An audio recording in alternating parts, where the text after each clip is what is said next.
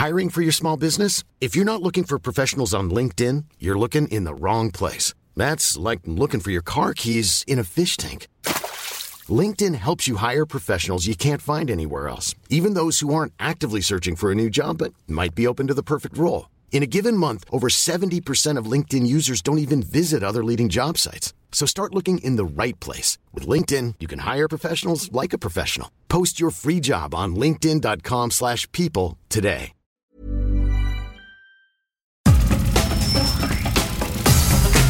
Nada más por convivir.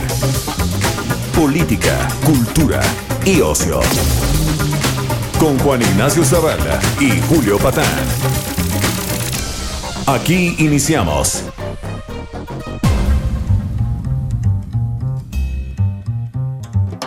¿Qué pasó? Bendiciones, ¿cómo están? Muy buenas tardes. Se terminó el sufrimiento, ya empezó nada más por convivir.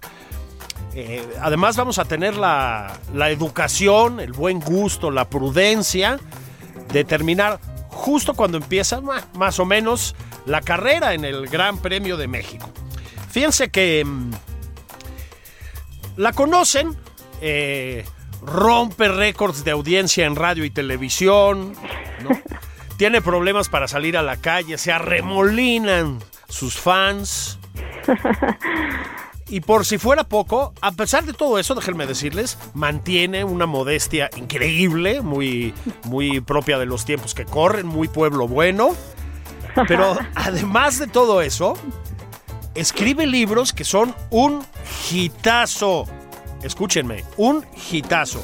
Libros, a mí me gusta decirlo así, libros para niños, pero ya saben ustedes que los libros para niños no solo son libros para niños. Hace, no sé, un par de años publicó Mexicanos como yo en Editorial Planeta, que eran, son 50 breves semblanzas de eso, de mexicanas, de mexicanos que, pues, que han sido muy exitosos en muchos ámbitos, el del deporte, el del arte, el del espectáculo, el de la ciencia, el del activismo. Por ahí estaban Juan Gabriel y quien se les ocurra a ustedes. Bueno, pues ahora llega por fin Corazón de Mexicanos como yo. Ana Francisca Vega, ¿cómo estás? Hola, me da gusto saludar. ¿Qué, qué introducción, Julio Patán. Gracias este, por recibirme, Juan Ignacio. Estoy feliz de estar, eh, feliz, feliz, feliz de estar con ustedes. Fíjate que Juan Ignacio Zavala no se presentó a trabajar hoy. Está, está crudo o algo así.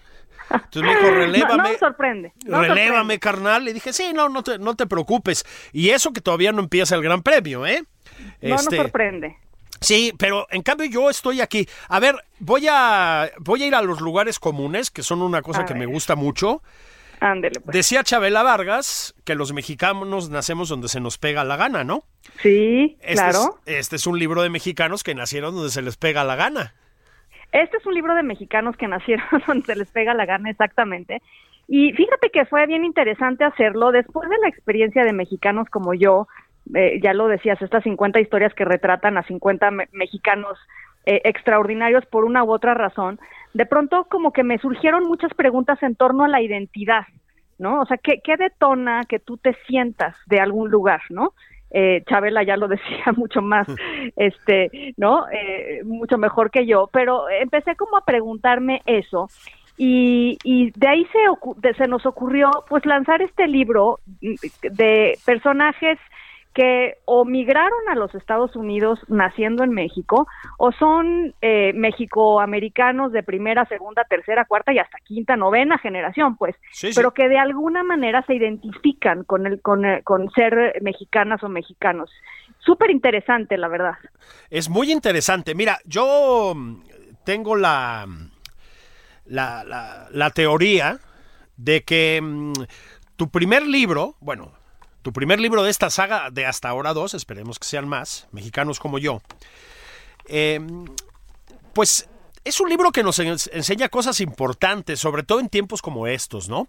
Sí. Eh, nos enseña eh, pues que la verdad sí somos un país con enormes logros y virtudes claro. y que son logros que le debemos a personas pues que se la rifaron, que le echaron ganas, que han sido creativas, que han sido generosas, ¿no? Es decir, es un libro, la verdad, pues también sobre los logros personales, no es solo eso, pero es un libro sobre los logros personales, ¿no? Yo creo que esa es una apuesta fuerte hoy en día. Ahora, aquí la doblaste, porque además es un libro sobre gente que se fue o que nació en otra parte, ¿me explico? Bueno, no es lo más popular eso en tiempos de, de patrioterismo, Ana Francisca Vega. No lo es, eh, pero, pero justo por eso me parece como más interesante eh, eh, como volver a visibilizar esos vínculos que ahí están, porque además todas estas personas, digo, a través del tema de la identidad, todas estas personas terminan dándole muchísimo a, México de regreso, a pesar de que quizá no lo hagan tan públicamente muchas de ellas, pero, pero siempre están atados, y no nada más emocionalmente, sino eh, en términos como de, de, horas trabajo, pues, ¿no? Eh, por ejemplo, está el famosísimo Dr. Q, un, mexicano que se fue literalmente a piscar tomate a los Estados Unidos y, y, hoy es uno de los neurocirujanos este, más importantes de, de, allá. Eh, llegó sin hablar una sola palabra en inglés. Este, su meta es terminar con el cáncer de cerebro y está pues en la mejor clínica para hacer esto en Estados Unidos, es reconocidísimo, es, Dr. Q porque es, Quiñones, ¿no? Entonces le dicen Dr. Q. Eh, pero él, por ejemplo, eh, pues aparte de su chamba este, de, de, supermédico, ya sabes, en, los Estados Unidos recibiendo a pacientes de todo el mundo, eh, entrena a médicos mexicanos gratis, este, en sus ratos libres eh, da talleres, da cursos, los mentorea, les abre clínicas eh, y lo hace, pues la verdad, sin que nadie se entere mucho. Eh, y, y esas son las cosas que también me parece bien importante visibilizar, ¿no? O sea, y que, y que las niñas y los niños entiendan que quien se va y quien migra, pues siempre tiene estos lazos y, y, siempre hay formas de, de regresar, digamos, a tus orígenes eh, de una forma pues muy positiva eh, y, esa fue un poco la intención de, de retratar pues estos personajes la verdad maravillosos y súper diversos ¿no? fíjate que em, una, una, una cosa más que creo que enseña este libro o nos recuerda por lo menos y es muy importante es que las identidades no son excluyentes tú dices es un libro sobre la identidad pero estas personas tienen una identidad mexicana y también tienen, en términos generales, una identidad gringa. Lo que te quiero decir es, está padre que tengamos muchas identidades, no seamos pueblerinos, ¿no? Totalmente, totalmente. Es más, hay, hay muchos que lo dicen así, tal cual, ¿no? O sea, este yo soy mexicana nacida en Estados Unidos o mexicana con corazón este estadounidense pero pero pero nacida en Estados Unidos con corazón mexicano o sea una no es excluyente de otra.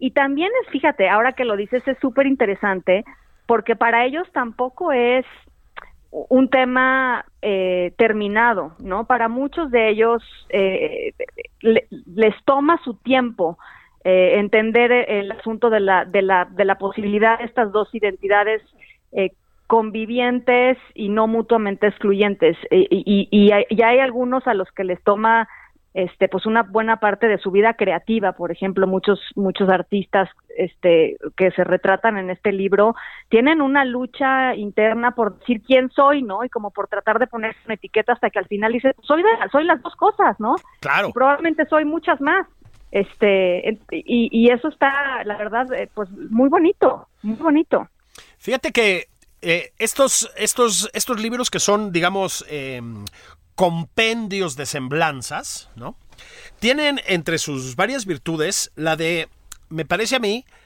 de pronto permitirte entender cosas que podrían parecer muy obvias, ¿no? Que están ahí, pero que pues como que te brincan en el momento en que estás ante el libro. Me refiero a lo siguiente. Lo mucho que hemos aportado, bueno, hemos aportado, lo mucho que ha aportado México, vamos a decirlo en este, de esta manera, en términos de el cine y la música en los Estados Unidos. Dolores del Río, Anthony Quinn, estoy hablando de personajes tuyos, ¿no? Edward James Olmos. Bueno, no está mal así como para arrancarse, ¿no? Joan Baez, Selena. Linda Carter. Ah, es que esa le quería dedicar un espacio aparte. la Mujer Maravilla, esa sí me sorprendió, fíjate. Esa sí no me la sabía. La Mujer Maravilla, es, es verdaderamente maravilloso que tenga este pues esta esta raíz mexicana este su abuela total y absolutamente mexicana ella le ayudaba a separar los frijoles no o sea su, su recuerdo de infancia es sentada en la mesa de la cocina de su abuela la mujer maravilla separando los frijoles buenos de los malos desgranando los elotes para hacer la masa de las tortillas este la abuela de Chihuahua y, y ella pues siempre muy orgullosa de su de sus raíces. Y mexicana o que tenía sus orígenes mexicanos en Estados Unidos, este, bueno, pues había lugares a donde no podían entrar los mexicanos, tan sencillo como eso, ¿no? Este, hasta hasta bien hasta bien adelantados los 60. Eh, entonces, eh, la verdad, muy valiente, la, la, la, mujer maravilla, Linda Carter. Muy valiente. Oye, y entre tus muchas este, investigaciones, ¿No ha resultado que Gal Gadot también tiene lazos con este país? Digo, por si necesita un recorrido o algo así, ¿no? algo así. Este, no, bueno, ¿qué te, qué te puedo decir? Este, la verdad es que fue, a ver, ¿qué te digo? Fue eh, eh, meterme otra vez a estos procesos de investigación y tratar de sintetizarlos en exactamente tres eh, o cuatro párrafos fue complicadísimo. algunos de los de las em, biografías son tan ricas, tan extensas, eh, tan multivariadas y como, como con, con, muchas capas que fue en serio bien complicado poderlo, poderlo digerir, resumir y hacerlo atractivo para que pues, las niñas y los niños lo, puedan leer este, y le entiendan y, como que les enganche, ¿no? Que es como un poco el, el gran reto cuando escribes para niños y niñas. Es que, es que digamos, te distraes tantito y ya lo perdiste, ¿no? Son cerebros muy activos, muy creativos y muy curiosos. Híjole, se te van de inmediato. Me imagino que eso lo tenías en mente todo el tiempo, ¿no? Sí, a ver, y, y, para eso también están pues toda la parte de, de, de, los ejercicios y de los juegos y de las recetas de cocina y de toda la otra parte como más lúdica del libro, por ejemplo, en el, en el caso de, Linda Carter, les pedimos, después de leer la biografía, les pedimos a los niños, a ver, si tú tuvieras un superpoder, ¿qué superpoder sería? ¿Cómo sería tu vestuario? Diseñalo, ¿no? Entonces hay una parte en donde pueden dibujar el, el, el vestuario, este, cuál es la causa que te mueve, ¿no? Como superhéroe o como superheroína, en fin, este, ese tipo de cosas pues también te ayudan a que pues puedas mantener mucho la atención de, de niños y niñas y a muchos niveles, ¿no? O sea, chiquitos y, niños un poco más grandes. Oye, lo platicamos tú y yo hace un par de días ahí de al, paso cuando estábamos en, Foro TV. ¿Qué personaje Manuel Cuevas, no? Ay, qué bárbaro. Este, ¿cómo pasas de, de a ver, fíjense, Manuel Cuevas, un, cuate michoacano, eh, que hacía em, vestidos de quinceañera. Eh, bueno, a ver, empezó subiéndole los dobladillos a unos pantalones que hacía su hermano. O sea, esa fue su primera chamba cuando era niño. De, em, de Michoacán. Bueno, empezó a hacer vestidos de quinceañera, hizo el primero, le encantó a la quinceañera. En un año hizo 192 vestidos de quinceañera. Él, o sea, empezó a contratar a, otras, este, pues, a otras eh, eh, modistas, digamos, o sastres de, de la región de Cualcomán allá en Michoacán, hasta que se dio cuenta que, pues, francamente, eso ya había llegado a su límite en términos del negocio y decidió emigrar. Fue a Los Ángeles, en Los Ángeles empezó como en un en una sala de en un en una eh, una como salita de, de, modas donde se iban a probar pantalones y, trajes algunos de los de las celebridades este más importantes y él era el que iba y medía o sea a él le decían a ver ve y mídele el pantalón este, a tal persona y regresas con las medidas y ta, ta, ta. Era tan bueno en lo que hacía que eh, pues lo empezaron a, llamar y decían yo solo quiero que venga Manuel a, medirme, yo solo quiero que venga Manuel a medirme, yo solo quiero que venga Manuel a medirme, hasta que empezó él a diseñar sus cosas. Y no les hago el cuento muy largo, pero Manuel Cuevas, o Manuel Couture, como se le conoce, que además sigue vivo, eh, diseñó el, los trajes que tienen los Beatles en el Sgt. Pepper's Lonely Hearts Club Band. Sí, que es un disco más o menos importante, ¿no? este es Manuel Cuevas, este, a Elvis Presley, a los Rolling Stones, a, Elton John, a Janis Joplin, la vistió. Claro. Pues imaginar, este, a Frank Sinatra, a Raquel Welch, eh, en fin, eh, una historia pues, que nadie sabe o que muy poca gente conoce, ¿no? Es, es una historia verdaderamente alucinante porque eh, creo que encuentras un buen balance. Hay en, en tu libro bueno, pues muchos, muchos personajes muy conocidos, ya, ya hablamos de Dolores del Río, de Anthony Quinn, de Selena, etcétera, ¿no? Pero también rescatas algunos personajes que o ya no son tan conocidos, es decir, se nos han olvidado un poquito, o no han sido lo bastante conocidos, o merecen serlo y andan por ahí, ¿no? Yo creo que también se trataba de eso, ¿no? Porque tus libros son libros, ambos, me parece, Sí, sí, sí incluyen, voy a usar un término muy frívolo, a la fama, digámoslo así, pero no se limitan a la fama. Pues es que yo creo que una buena, yo creo que un buen aprendizaje para las niñas y los niños de hoy en este mundo en donde se les exige este que sean los mejores siempre, ¿no? Como como como en esta prisa de, de, ser popular y ser famoso y ser exitoso y todos estos discursos que ahí están rondando a los pobres niños de hoy, entonces las tienen que enseñar chino cuando tienen seis años y no, todas estas cosas. Este, yo creo que es muy bueno también eh, eh, mostrarles que tú puedes ser eh, perfectamente exitoso, feliz, pleno o plena, encontrar, digamos, tu camino, tu vocación, eh, eh, sin, sin necesariamente tener millones de seguidores en Instagram, ¿no? O sea, creo que es muy importante que ellos entiendan que, que hay de todo y que, y que la vida, pues no es este, no es necesariamente ser exactamente Anthony Quinn o Dolores del Río, ¿no? Eh, y, y, y, y, yo creo que eso es un, por lo menos a mí me parece muy valioso que ellos entiendan eso. Hay otro, otro de las, de las biografías que a mí me encantó, que yo no conocía, es una, es una botánica eh, de, de, principios del siglo, eh, de, del siglo XIX, o sea, ella nació en 1870, que se llama Inés Mexia, que no fue sino hasta los 50 años que ella decidió ser botánica. Sí. y lo cual a ti te da esperanzas.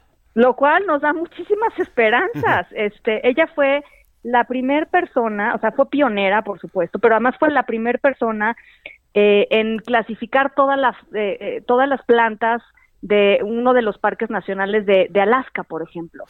por ella hay no hay plantas que se llaman como ellas, hasta la mimosa mexiae y la mexianthus mexicanus, ¿no? Que, que a, a, raíz de su trabajo, este, hoy son son especies reconocidas, este, y te das cuenta que pues hay de todo, ¿no? Hay gente que a los tres años ya sabe qué quiere hacer, pero hay gente que no, y hay gente que a los 50 descubre su verdadera vocación, y qué bueno, ella además viajó eh, a México muchísimo, eh, viajó por Oaxaca, por Chiapas, este, tiene una colección de cactus eh, increíbles clasificados, y hasta hoy, de todas las especies que ella logró recolectar en su vida eh, profesional, digamos, todavía hay especies que no se han terminado de revisar y que están en los laboratorios con los nuevos botánicos de la nueva generación, haciendo las clasificaciones de la cantidad de cosas que ella podía eh, recolectar, ¿no? En términos de plantas. Entonces, pues sí, son historias, la verdad que a mí me parecen esto, diversas y maravillosas, ¿no?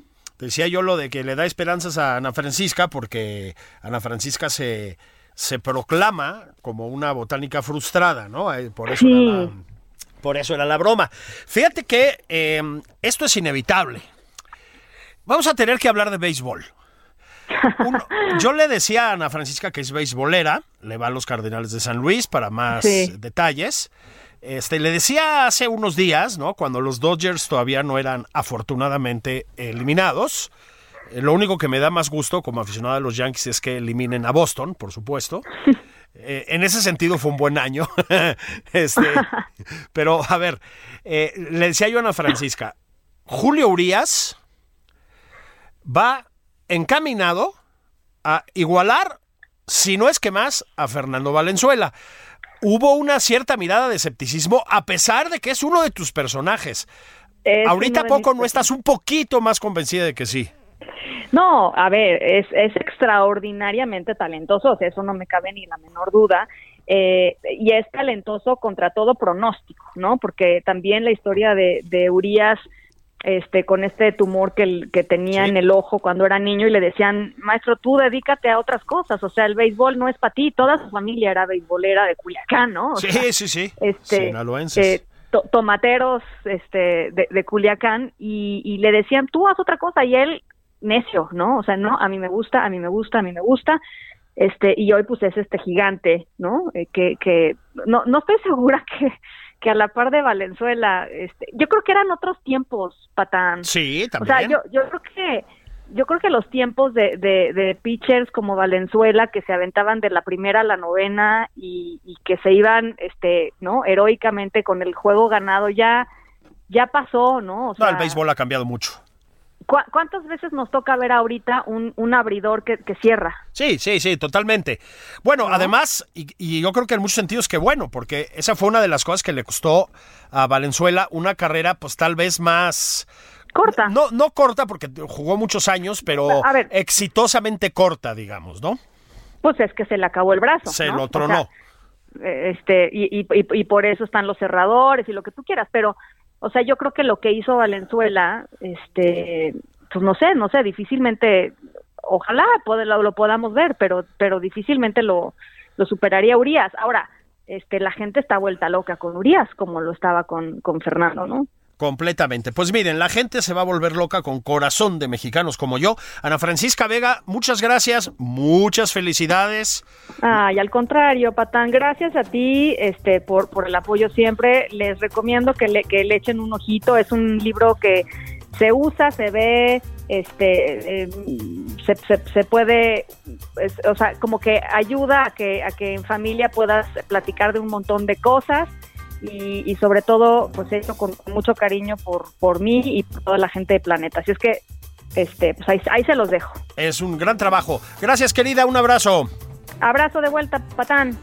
Vamos a pausa veloz. Vamos a regresar a hablar del Gran Premio de Fórmula 1. Les decía, en el momento en que esté terminando este programa, Alejandro Rosas, que va a ser nuestro invitado porque entiende mucho de estos asuntos, ya va a ir como por el cuarto tequila le estamos permitiendo que beba mientras hace radio.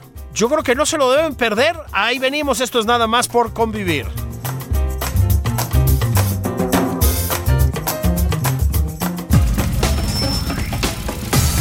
Esto es Nada más por convivir. Una plática fuera de estereotipos. Con Juan Ignacio Zavala y Julio Patán.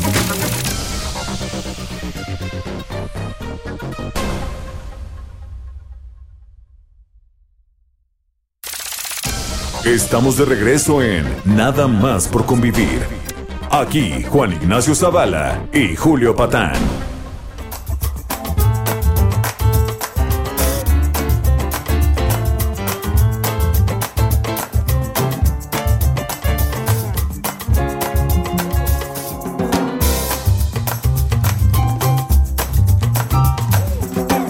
Bueno, criaturas del Señor, estamos de regreso nada más por convivir. ¿Cómo están mis bendiciones? Se fueron por su chocolatito con leche y pan para, el, para la pausa.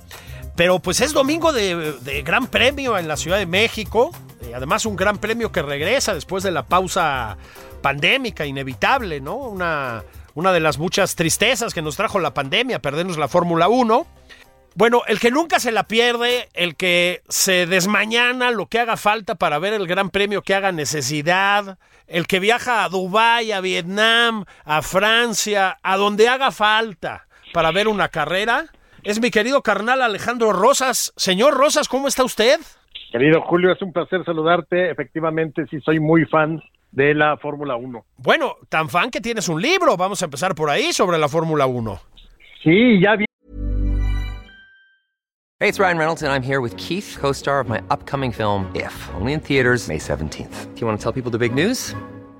All right, I'll do it. Sign up now and you'll get unlimited for $15 a month in six months of Paramount Plus Essential Plan on us. Mintmobile.com slash switch. Upfront payment of $45 equivalent to $15 per month. Unlimited over 40 gigabytes per month. Face lower speeds. Videos at 480p. Active Mint customers by 531.24 get six months of Paramount Plus Essential Plan. Auto renews after six months. Offer ends May 31st, 2024. Separate Paramount Plus registration required. Terms and conditions apply if rated PG. Tiene el siguiente, fíjate, tengo uno que fue del 2015 que es la historia... Eh, Héroes al Volante, se llama la historia de la Fórmula 1 en México y que habla de los dos periodos, el primero del 60, del 60 del 61 al 70, al 70 y del 86 al 92, que lo publiqué porque y, eh, en los momentos en que regresaba la Fórmula 1 aquí a México en el 2015 y ahorita estoy por sacar otro que ya es la primicia contigo, con ustedes, que es el, se llama Nunca te rindas, que es la historia de toda la temporada 2020 y la trayectoria de Checo y que lo hago con mi querido Francisco Javier González. El libro estará circulando por ahí del 20 de noviembre. Vamos a mandarle un abrazo grande a Francisco Javier. Pues vamos a empezar por ahí si quieres. Hay una expectativa grande. Déjenme recordarles que Hoy domingo que esté terminando este programa, nomás termina, Alejandro Rosas ya está en el autódromo, ¿no? Ya está con la botella de tequila temblando ahí. Terminando este programa, arranca la carrera, básicamente, una de la tarde. Exactamente, a la una. Fíjate que es más temprano que en otros lugares, pero eh, desde luego tiene que ver con la transmisión a Europa, ¿no? Eh, son siete horas eh, en algunos lugares, seis en otros, entonces sí, para que tampoco se desvelen los europeos. Y como finalmente la Fórmula 1 nace en Europa, en 1950 ya en, en, Gran Bretaña, pues evidentemente tienen que estar al pendiente, la mayor parte de los pilotos son de allá. Bueno, y se ha hecho un, la verdad, un lugar bien importante el Gran Premio de México, ¿no? Claro, se ha ganado su lugar en buena lid, dicen que es un, un eh, digamos, espectáculo fifi o para gente fifi y quien dice eso es que no conoce realmente lo que es el deporte de lo, eh, el deporte automovilista aquí en México. Aquí siempre ha habido una afición desde los años 50 cuando inició la carrera panamericana siempre llamó eh, la atención. Entonces la gente que va es, digo, desde luego habrá villamelones como en todos los deportes y como en todas las disciplinas,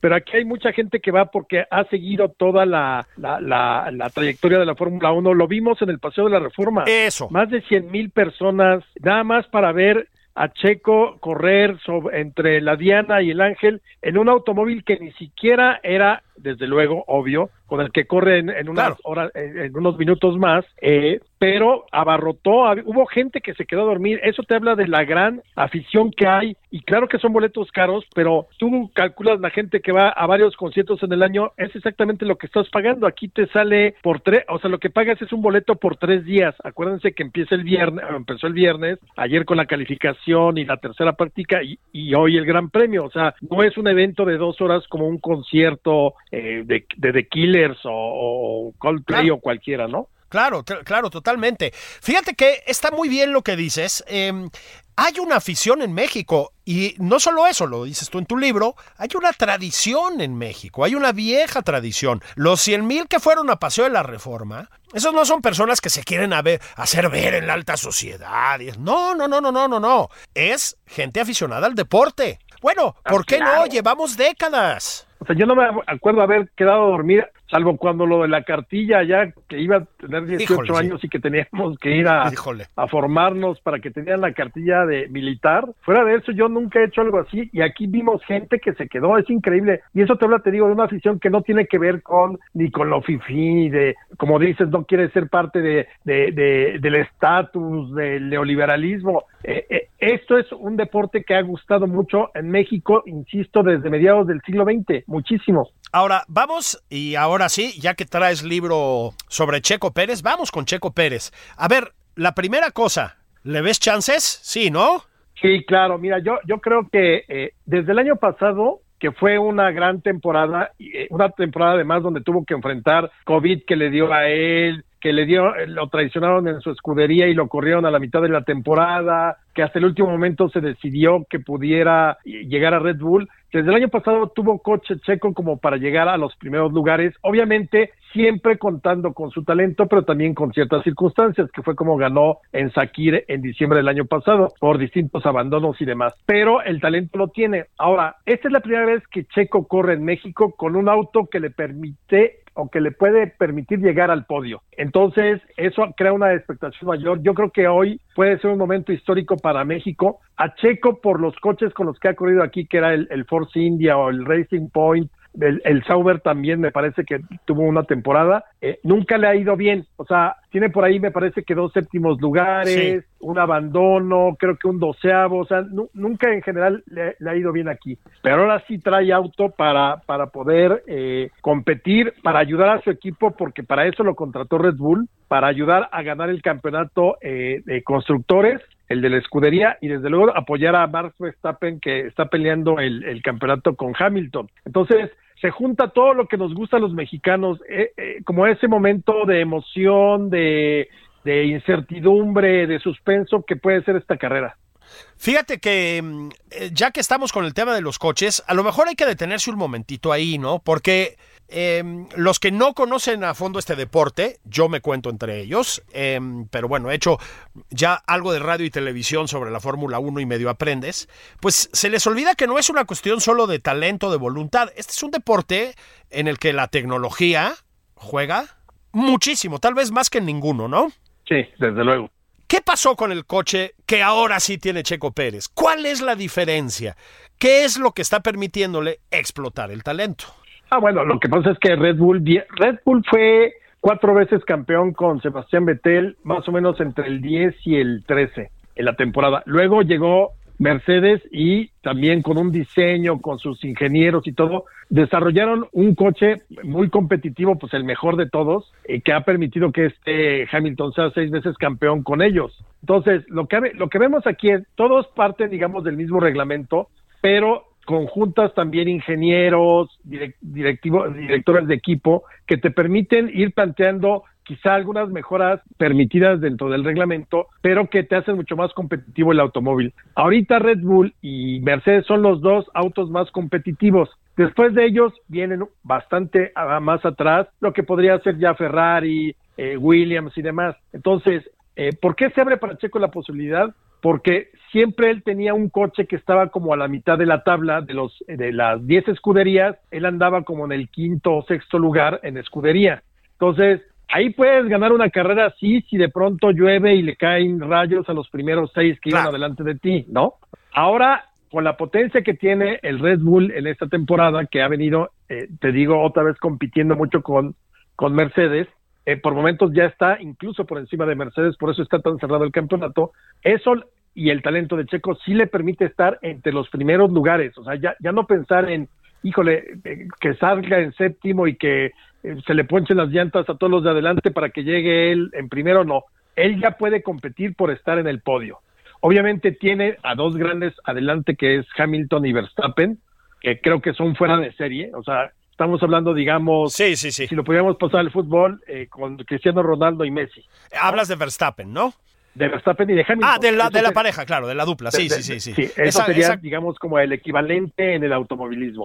Y ya después, inmediatamente viene Bottas, que es el, el coequipero de Hamilton, que pues tiene muy buen auto, pero nunca ha dado como el salto ni nunca le hizo mucho, mucho competencia a Hamilton. Entonces, ahí es donde está peleando eh, Checo. Entonces, hoy creo que sí puede ser un gran día para México él tiene que jugar o, conducir para la escudería y para Verstappen, porque decían en la semana y se quería hacer una ahí una polémica de que él iba a ganar a como diera lugar, pero realmente, claro, sería maravilloso que ganara si por alguna circunstancia no terminara Hamilton y Verstappen, pero de otro modo creo que él, y lo sabe Checo, tiene que ayudar a cumplir para lo que se le contrató, que con su experiencia Red Bull más el talento eh, y la posibilidad de ser campeón del mundo de, Max, Max Verstappen, eh, puedan entonces conseguir un título de constructores y de piloto que no tiene Red Bull desde 1900, desde el 2013.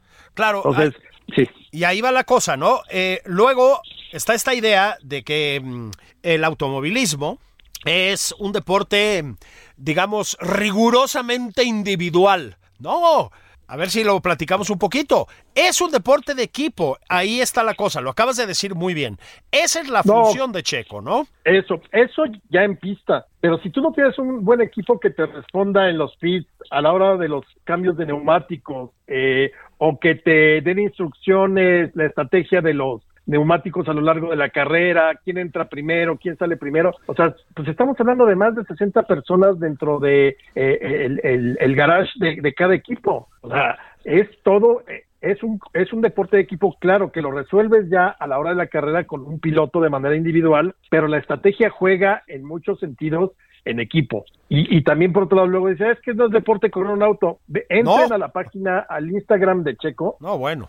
La manera en que tienen que preparar, por ejemplo, los músculos del cuello, de las manos, te das cuenta que cualquiera que va al gimnasio no hace ni de cerca los ejercicios de cuello que hace eh, Checo o cualquier otro piloto. Y ahí están los videos. Por, la, por las fuerzas de G, o sea, las fuerzas de gravedad que te manejan a 300 kilómetros por hora para frenar, para tomar una curva, para salir. No, sí, sí es un desgaste físico impresionante.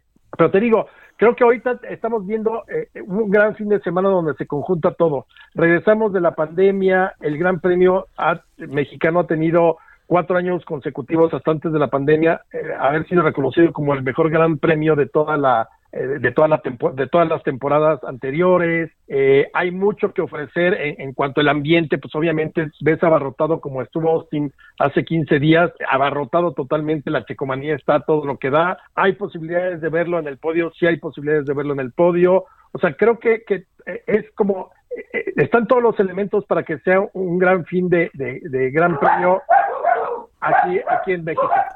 Absolutamente. Fíjate, ahorita que hablabas de la preparación de los, de los corredores, creo que fue nuestro amigo Chacho López, que bueno, vaya que entiende de, de Fórmula 1, ¿verdad? De automovilismo. Creo que fue él el que me dijo que uno de estos pilotos termina un, eh, un gran premio con 4 o 5 kilos menos respecto a los kilos que, lle- que llevaba cuando empezó. Pierden 5 kilos en una carrera. Porque es Sí, que además la concentración, es decir, eso de concentrarse también quema calorías, ¿eh? Que no se nos olvide. Es de locos, ¿no?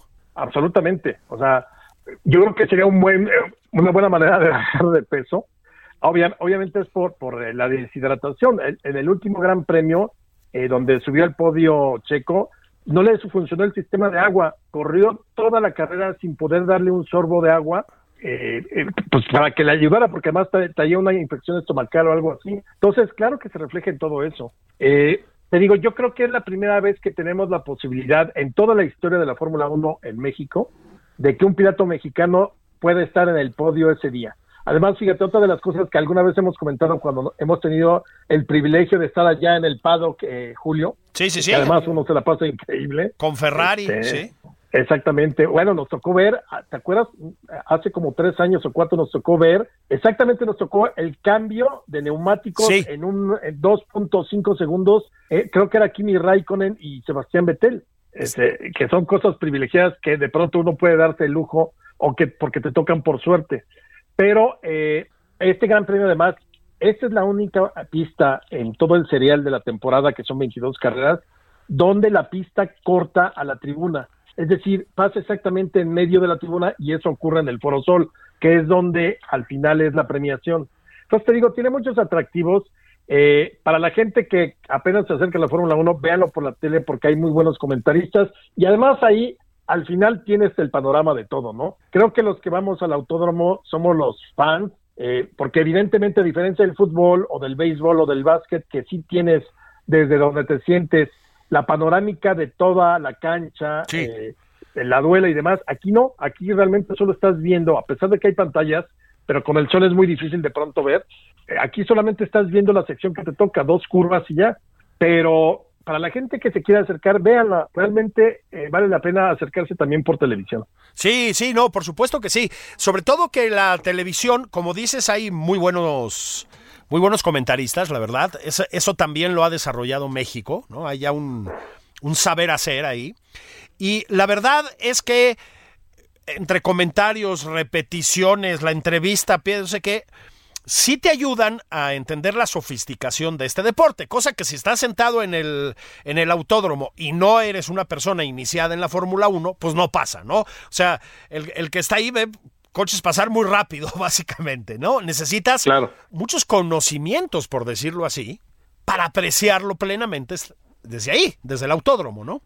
Sí, efectivamente. Creo que, fíjate, por más que decían el gobierno de la 4T que un deporte fifí, que hasta Ana Gabriela Guevara se metió en donde no la llaman y al principio del sexenio decía que debían mejor hacerse otro tipo de actividades, Eh, hoy finalmente creo que sí, también es una manera de mostrarle al mundo lo que es la Ciudad de México, lo que ofrece, eh, la manera en cómo se pueden organizar aquí las cosas, el protocolo sanitario, eh, me parece que es mucho más riguroso que en cualquier otra parte del mundo en los grandes premios y que en Europa, en términos de su vida cotidiana, ahora que pude estar hace un mes, mes y medio, no, aquí están pidiendo todo, eh, eh, o prueba antico, sí, prueba PCR o, antígenos o, tu, o, tu, certificado, o sea, certificado digital de vacunación, toda la cosa, ¿eh? Y, y, son de las cosas que qué bueno que pudieron permanecer. Eso sí, hay que reconocerle a Claudia Sheinbaum que logró que los empresarios se hicieran cargo por completo de la organización en términos económicos. Claro que le retribuye a la Ciudad de México y la Ciudad de México pone eh, camiones y rutas desde distintos puntos, pero creo que perderlo, y eso es de las cosas que yo cuento en, el libro, en el nuevo que viene, el de Nunca te rindas, eh, Checo decía que si llegábamos a perder eh, digamos, salir México del calendario de la Fórmula 1, quizás no lo volviéramos a recuperar, porque ahorita ya la demanda en el mundo eh, ya está muy, muy, muy eh, es grande. Ya ves, abren Miami para el próximo año y ya Estados Unidos tiene Miami y Austin. Eh, por ahí está pendiente Vietnam, que era el que yo iba a ir. Ibas a ir, hombre. Sí, tengo mi boleto de recuerdo. Yo creo que al rato lo, al rato de unos años lo venderé porque por lo pronto ya no, ya no, ya no aparece ni en el calendario pronto. Híjole, qué mal este, eso, caray. Entonces, si hay una demanda brutal por eh, países que quieren Fórmula 1. Bueno, y además, eh, no, no queremos este, vulgarizar esto, pero pues también es cierto, digamos, la inyección económica que significa para las ciudades, para la Ciudad de México específicamente, es gigantesca. Sí, o sea, y eso pues tampoco es irrelevante. Fíjate que ahora decidió Claudia Sheinbaum que le, le, tocan, según, eh, según leí, tres mil, eh, tres mil boletos, ¿no? Boletos, entradas al gobierno de la ciudad. Fíjate que decidieron dárselo a el personal de salud que ha estado enfrentando el COVID. Digo, más allá de que ya sabemos que todos estos actos son pues actos, a final de cuentas, de publicidad política, de propaganda y lo que sea. Qué bueno, ¿no? Claro. Qué bueno, la verdad qué bueno también, porque ciertamente ciertamente solían usarlo los funcionarios para, para su propio provecho. Pues tampoco está mal, ¿no? Ese, ese pequeño tributo. No, yo creo que lo hicieron bien y eh, efectivamente hemos visto ahí en, eh, en el PADO que en otros, en otros años a mucha gente de la clase política que, que luego criticó, ¿no? E, este deporte FIFIR y ahí están en primera fila. Sí, absolutamente, ¿no? Los veías ahí paseando por, por allá abajo. Oye, ¿qué? Vamos a volver un poquito al pasado, si te parece. ¿Qué tal, ya, ya más allá de la organización, de los grandes premios y todo, que ya sabemos que es, eh, la verdad, extraordinaria, ¿no?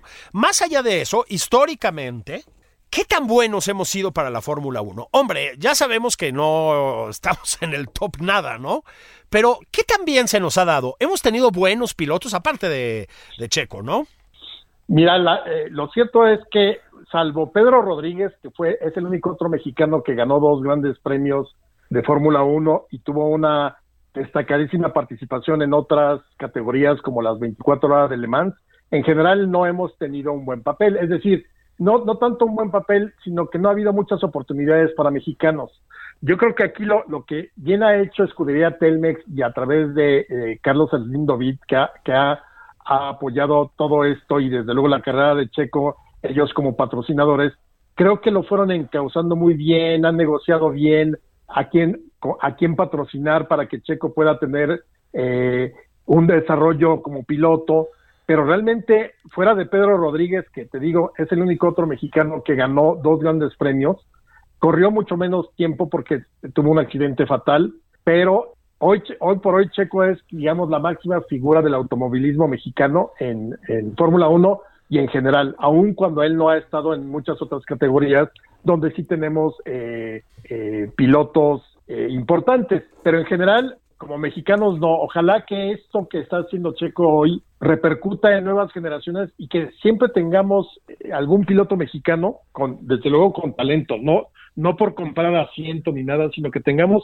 pilotos que a la larga también le den un, colorido, porque no es lo mismo que vinieran sin que corriera aquí Checo o un mexicano, eh, pues desde luego está muy bien la, Fórmula 1 como fue del, 80, eh, del 86 al 92, que estuvo aquí Prost y que estuvo aquí Senna y todos, y no había mexicano, y de todas maneras la afición se volcaba, pero es un plus tener un piloto de tu país corriendo en su circuito, ¿no? Es jugar de local y tú lo has visto en los últimos días, o sea, verdaderamente la gente está enloquecida con, con Checo Pérez. Es alucinante. Nada más para terminar, porque no quiero que te pierdas el arranque. ¿Cómo es importante, ya que lo comentabas, cómo es importante para la Fórmula 1 estos duelos entre dos figurones, ¿no?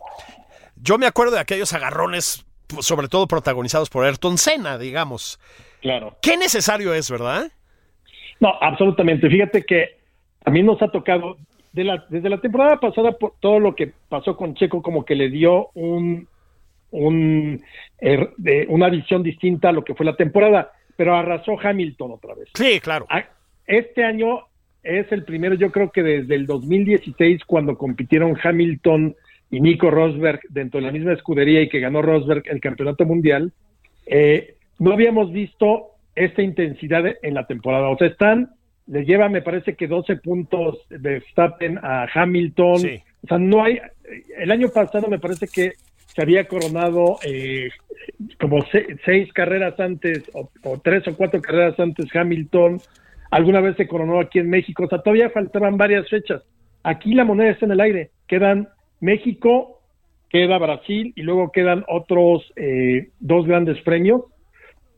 y no sabemos qué puede pasar. Por eso el papel de Checo hoy, lo que él haga, que se concentre, que no se alebreste, tiene que llegar al podio. O sea, creo que esa es de las cosas por las cuales, insisto, se le contrató y, está muy emocionante. Realmente esta temporada ha sido muy emocionante como las que mencionas de aquellos años donde se definía prácticamente en la última en la última jornada, Prost y varios años, este, eh, luego Schumacher con eh, eh, eh, Mika Hakkinen, un finlandés, o sea, hay competencia, porque si los últimos años había sido de que flojera, nada más porque sigues a Checo, estás al pendiente, pero arrasó Mercedes durante mucho tiempo y ahora no, ahorita sí estamos como sería un Barça Real Madrid en los buenos tiempos cuando se llevaban un punto de diferencia o tres y todo dependía del siguiente partido. Totalmente.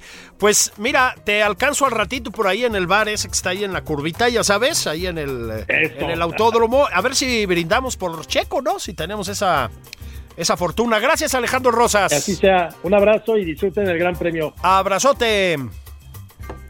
Y muchas gracias a todas, a todos por estar aquí. Mis bendiciones. El sábado que viene nos escuchamos en Nada más por convivir, aunque ya saben, pueden darle a, los links y escucharnos toda la semana. Vamos a ver el Gran Premio y el Gran Premio se ve con unos alcoholes, lo lamento. Así es. Domingo Insano. Abrazos a todos. Esto fue nada más por convivir.